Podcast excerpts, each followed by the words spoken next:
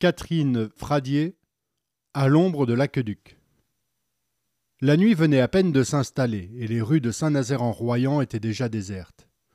Une moto hurla du côté de l'aqueduc, déchirant le silence qui avait pris ses quartiers. Le chien des charrières aboya. Fallait toujours qu'il gueule, ce clébard.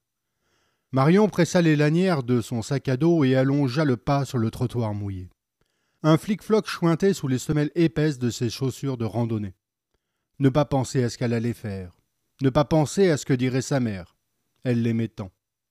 Marion s'engouffra dans une impasse qu'on n'avait pas jugé bon d'éclairer, puis s'agenouilla dans l'ombre d'une maisonnette à étage.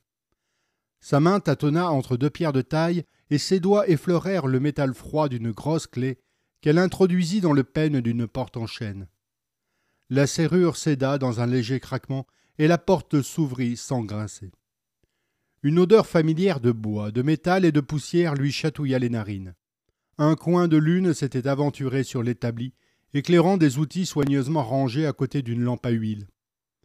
Elle craqua une allumette et la lampe diffusa une douce lumière de toujours. La petite chaise de paille la fit sourire. Combien d'heures, de journées avait-elle passé assise, sage et attentive, à regarder travailler son grand-père, à le contempler tordre le métal, le plier, le modeler? Il en faisait ce qu'il voulait et l'avait dompté. C'était un magicien.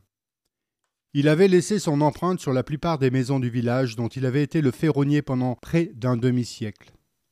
Marion connaissait tous les portails, les serrures, les clés façonnées par ses mains habiles. Combien de fois, lors de leur promenade à travers les ruelles, lui avait-il expliqué son travail? Marion en avait ressenti de la fierté mêlée d'une grande tendresse.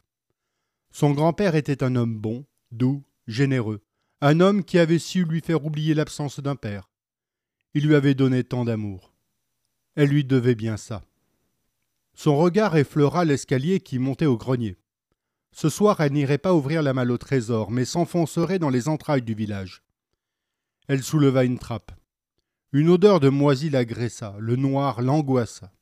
De son sac, elle sortit sa lampe torche qu'elle braqua sur les escaliers abrupts. Les marches craquaient, mais tenaient bon. Elle rentra la tête dans les épaules et réprima une envie furieuse de retourner dans son lit. Des limaces grises lacéraient la voûte de pierre, drainant une bave qui accrochait des guirlandes argentées sous la lumière blanche. Au bas des marches, elle enjamba de la ferraille rouillée et emprunta un étroit passage qui conduisait aux caves de la maison voisine depuis longtemps désertée. Même les araignées l'avaient abandonnée, laissant dans leur fuite des lambeaux de toile. Elle poussa d'un coup de pied une porte branlante qui tenta de maintenir un équilibre précaire sur un seul gond.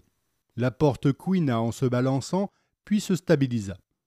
Marion se planta sur le seuil d'une galerie d'où s'échappait un air vicié, chargé de particules d'eau. Bienvenue dans la grotte de Thaïs.